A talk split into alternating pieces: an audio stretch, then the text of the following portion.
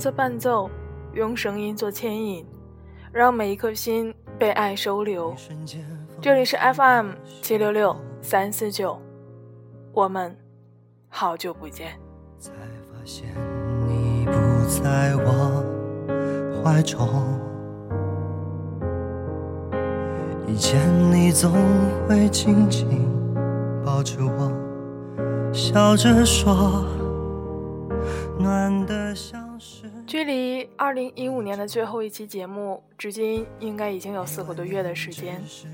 这一段时间，精妙的工作和生活都发生了一些变动，但十分的万幸，生活和工作的每一个方面都朝着更好的方向在发展。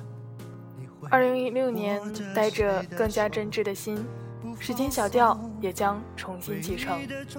不知道耳朵们，你们还在吗？以前的以后，时间裂出一道缺口，让思念自由凝视你的举动。二零一六年的第一期节目，静默想给大家带来一个有着暖心结尾的、不悲伤的他们的爱情。分开以后，我变成了你喜欢的样子。时间缝合一道伤口，让秒针停留在爱着的时。二零一六年的跨年夜，我没有看各大卫视的晚会，而是一个人看完了五月天二零一二年诺亚方舟演唱会的视频。十一点半的时候，我发了一条微博。这些年坚持下来的事，只有对五月天的爱没有改变。然后便关上了笔记本，卸妆、洗澡、护肤，刚贴上面膜，陆泽思的电话来了，真的是把我吓了一跳。阿乔，新年快乐！陆泽思的声音变得有些肃重。谢谢，新年快乐。阿乔，陆泽斯叫了我的名字以后，却沉默着没有接话。手机里传来了燃放烟花的声音和陆泽斯轻微的呼吸声。那没什么事儿，我先挂了。这一年你过得好吗？陆泽斯抢在我挂电话之前开口了。我挺好的，那就好。我和陆泽斯没有互相道再见，便匆匆地结束了电话。我按住扑通直跳的心口。我和陆泽斯已经好久没有打过电话了，久到我都想不起来上一次通话是什么时候。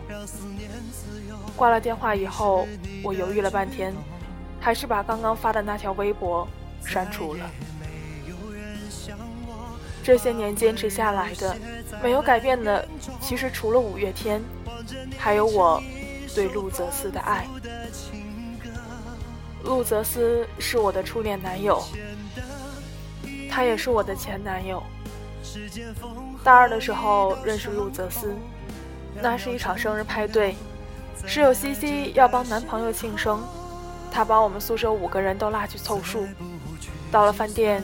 一起来的还有西西男朋友的室友陆泽斯，就是其中一个。个子很高，体型偏瘦，留板寸头，还有不爱说话。这就是我对陆泽斯的第一印象。那天来的人不是很多，加起来也才十个人。酒足饭饱后，大家交换了联系方式。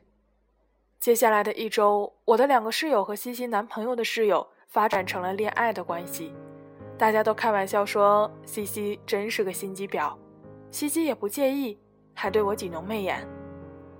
那个叫陆陆陆什么思的呆子有没有找你聊天啊？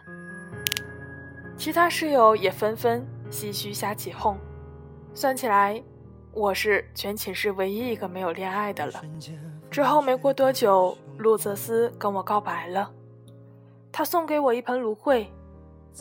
南南南桥，我挺喜欢你的，你能和我交往吗？我愣了片刻，竟然点头答应了。大家都说陆泽斯用一盆芦荟就把我虏获了，真是赚到了。只有我知道，他认真的模样，让我无法拒绝。和陆泽斯在一起后，我发现他其实也没有像大家说的那样木。他学的计算机专业，时不时会设计一些很 Q 的表情发给我，或者制作一些搞笑的视频。然而人无完人，交往半年的时候，我发现陆泽斯喜欢看乡村爱情题材的电视剧，这简直让我大跌眼镜。再之后。我发现他经常光顾学校门口的夜宵摊，点些鸡肝、鸭肠之类的东西，就像多米诺骨牌，只要有一个缺点被发现，其他潜藏的缺点也很快就浮出了水面。我发现陆泽斯的毛病还真不少，经常丢三落四，生活作息不规律，夏天穿着人字拖去上课，等等鸡毛蒜皮的小事儿。对于我的多次提醒，陆泽斯总是先面红耳赤，然后像个犯了错的小孩一样跟我承诺以后尽量改正。然而，陆泽斯的毛病虽然不少，但他对我的好却也是别人无法代替的。生病的时候，他会给我买好药、打好饭送到我的宿舍。印象中，陆泽斯有一次旷课陪我去打点滴。后来听西西说，他那天错过了一堂随堂考试，需要补考。而当我怀着歉疚的心情安慰他的时候，陆泽斯只是笑着说：“考试错过了还可以补，我要是脑子烧坏了，他可得后悔一辈子。”陆泽斯是工科生，不懂浪漫，但我记得他做过的最让我感动的事儿是二零一二年国庆节。带我去上海看五月天的演唱会。那时我才知道，陆泽斯利用暑假打工，挣足了演唱会的门票和旅费。阿信在唱《你不是真正的快乐》时，陆泽斯在人潮中拥抱了我。阿乔，你现在开心吗？那一刻，我忘记了舞台上的偶像，看着陆泽斯认真的模样。我突然就哭了，谢谢你，陆泽斯，谢谢你圆了我少女时期的梦想。如果天底下所有的有情人最后都能够成为眷属，我不知道我和陆泽斯是不是可以毕业就结婚。只是人生没有那么多完美的故事。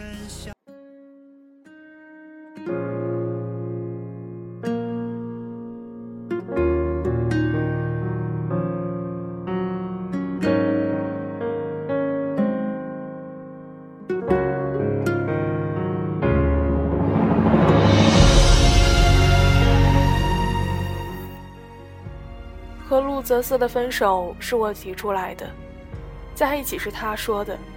虽然知道说分手很残忍，但现实不容许我优柔寡断，因为我们要毕业了。陆泽斯有去一家世界五百强企业工作的机会，地点在广州，而我因为外婆被检查出患了糖尿病，而决定留在本地工作。陆泽斯有些举棋不定。我开始慌了，以他的性格，极有可能放弃广州的工作，而陪我留在本地。拍完毕业证的那天晚上，我约了陆泽斯去吃料理。饭桌上，陆泽斯正在倒酒，我不合时宜的抛出了那个沉重的话题：“我们分手吧。”为什么？陆泽斯脸上的表情严肃起来。因为我受不了你了，我把之前对他的不满一件不落的罗列出来。我已经在改了，你再给我一点时间好吗？陆泽斯用的几乎是乞求的语气。我不顾陆泽斯的挽留，提前离开了餐厅。后来听西西说，那天陆泽斯喝的不省人事。被室友带回宿舍，还一直在叫着我的名字。分手以后，路泽斯渐渐的淡出了我的世界。两年的感情早已成为一种习惯，我用了半年的时间才适应没有路泽斯的生活。西西看到我一蹶不振的样子，问我这又是何苦呢？天底下的异地恋一抓一大把，怎么就差你这一对儿呢？不是这样的，我不是没有想过和路泽斯谈一场异地恋，只是我太依赖他了，我无法想象以后没有路泽斯在身边的自己会和他闹成什么样子，而且我也不愿意耽误他的前程，那干脆，长痛不如短痛吧。当路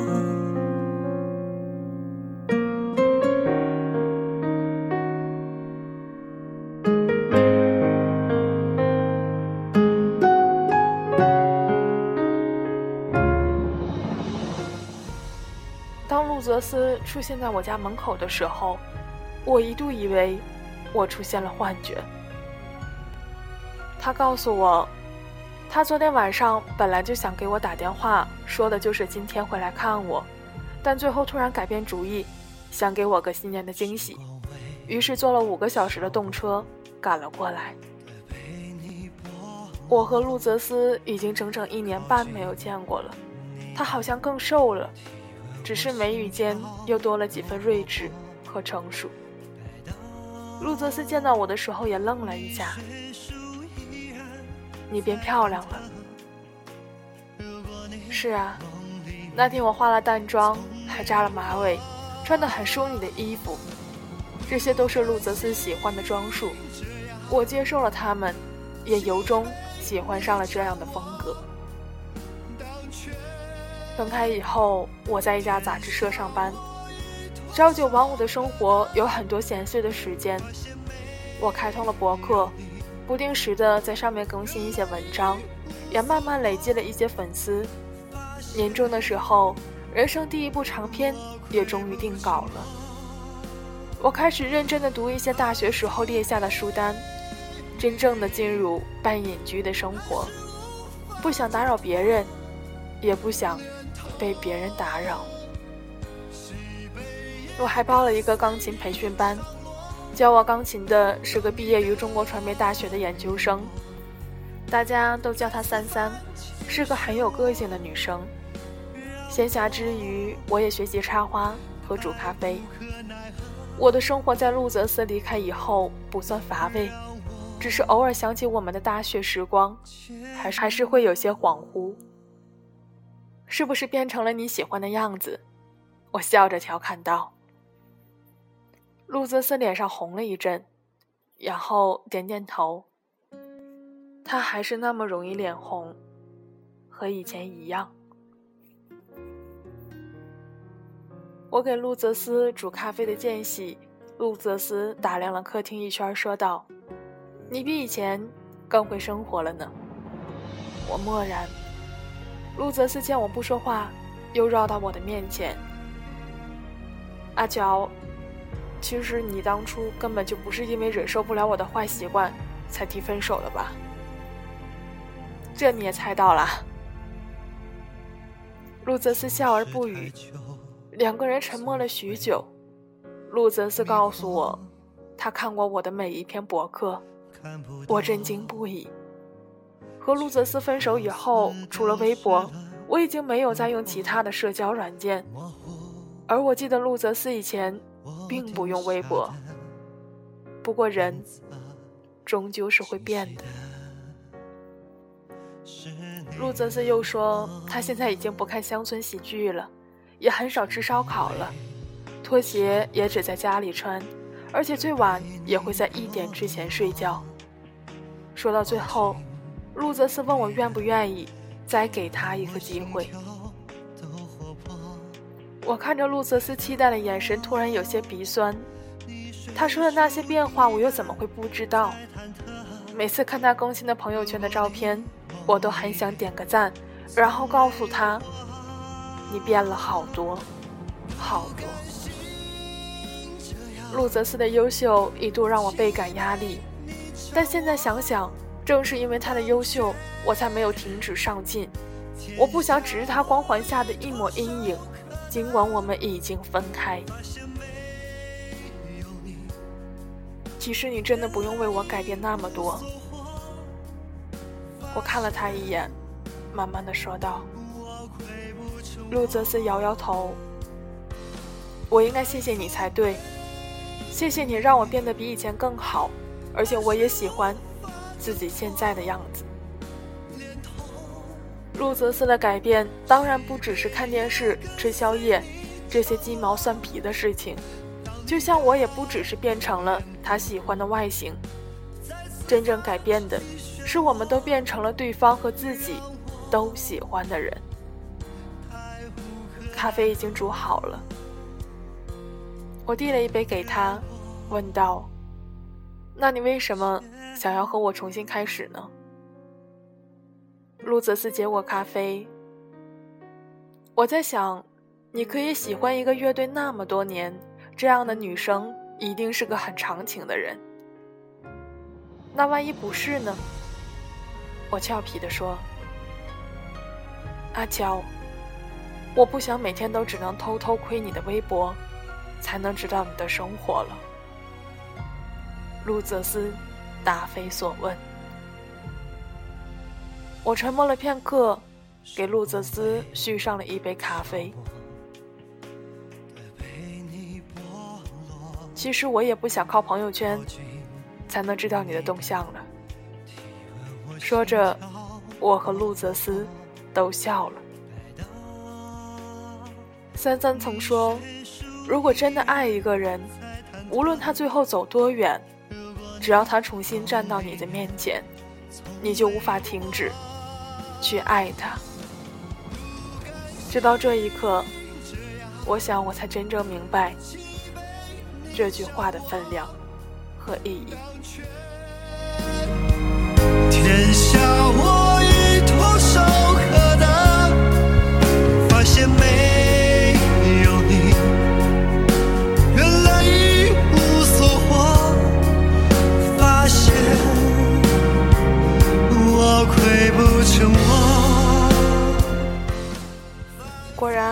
等待才是最长情的告白。虽然静默不敢说，当你等待的时候，一定就能够迎来你想要的爱情。但是静默可以肯定，当我们成为更好的自己的时候，我们可以拥有更好的爱情。太无可奈何。让我牵诺。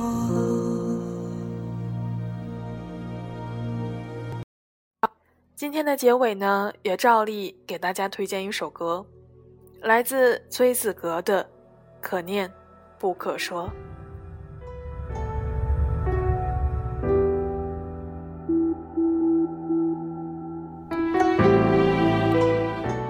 说到这首歌呢，也就不得不给大家安利一部叫做《太子妃升职记》的神剧了。这年头穷的坦荡、悟到销魂的神剧，也就只有它了。当同学推荐这部剧给静默的时候，静默其实不以为然。可能这部剧里面有承德的大烂梗，毫无羞耻心的男女主角，但还是不耽误静默对他的喜爱。希望这部剧能够在大家闲暇的时光里给你们带来无限的乐趣。那今天的节目到这里就接近尾声了，下期节目我们不见不散吧。若是不敢扑火，这宿命凭借什么闯过？